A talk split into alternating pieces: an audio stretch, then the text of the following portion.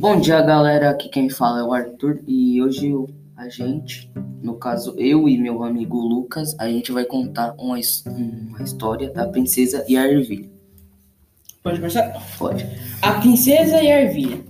Era uma vez um príncipe que viajou pelo mundo inteiro à procura de uma princesa. Para ele, tinha que ser linda, de sangue azul, uma verdadeira dama. Mas depois de muitos meses meses a viajar de país em país, o príncipe voltou de seu reino muito triste e abatido, não conseguindo encontrar nenhuma princesa que atendesse suas expectativas. Numa noite fria e escura de inverno, quando o príncipe já pensava ser impossível encontrar uma princesa, houve uma terrível tempestade. No meio da tempestade, alguém bateu à porta do castelo. O velho rei, intrigado, foi abrir a porta. Qual não foi a sua surpresa ao ver uma bela menina completamente molhada da cabeça aos pés? A menina disse: Posso passar a noite no seu castelo, senhor? Foi surpreendida pela tempestade enquanto viajava de volta para, para o meu reino. Estou com fome e frio e não tenho onde ficar. O rei, desconfiado, perguntou: Você é uma princesa? A princesa falou: Sim, sim, sim, senhor, respondeu timidamente a menina. Entretanto, então, en, entre, pois seria imperdoável da minha parte deixá-la fora numa noite como esta. Respondeu o rei, não muito convencido de se tratar mesmo de uma princesa. Enquanto a princesa se secava e mudava de roupa, o rei informou a rainha daquela visita visita inesperada. A rainha, após, após se, se a pensar com um sorriso ma, matreiro, disse: Vamos já descobrir se, se se trata de uma verdadeira princesa ou não. A rainha subiu viu ao quarto de hóspedes onde fica a princesa e, sem ninguém ver, tirou a roupa de de cama e colocou por baixo do colchão. Show. E uma, e uma ervilha.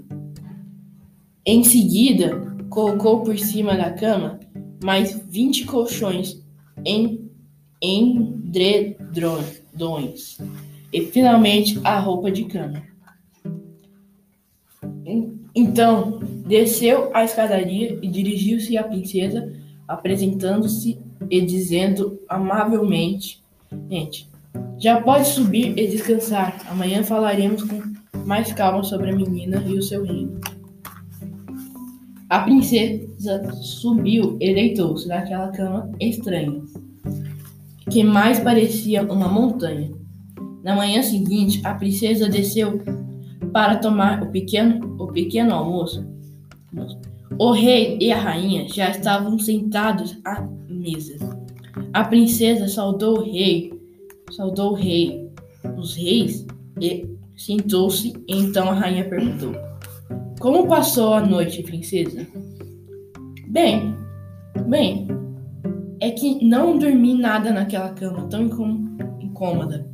Senti qualquer coisa no colchão que não que me incomodou toda a noite e deixou o meu corpo todo dolorido. O rei levantou-se e, muito ofendido, ofendido, exclamou: Impossível! Nunca nenhum convidado se queixou dos no nossos excelentes colchões de penas. Mas a rainha interrompe e disse com um sorriso: Pode sim. Explicou ao rei que tinha feito para ver se realmente se trata de uma princesa ou alguém que quer enganá-los. A rainha levantou-se e disse, disse a todos: só uma verdadeira princesa com uma pele tão sensível e delicada é capaz de sentir o incômodo de uma ervilha através de 20 colchões e edredões.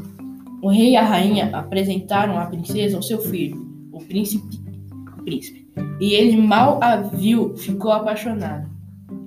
Ao fim, algum, ao fim, alguns dias, o príncipe casou com a, com a moça, com certeza de de encontrado finalmente uma princesa verdadeira, que há tanto tempo procurava. E a partir daquele dia, a ervilha passou a fazer parte das joias da coroa, para que todos se lembrassem da história A Princesa e a Ervilha.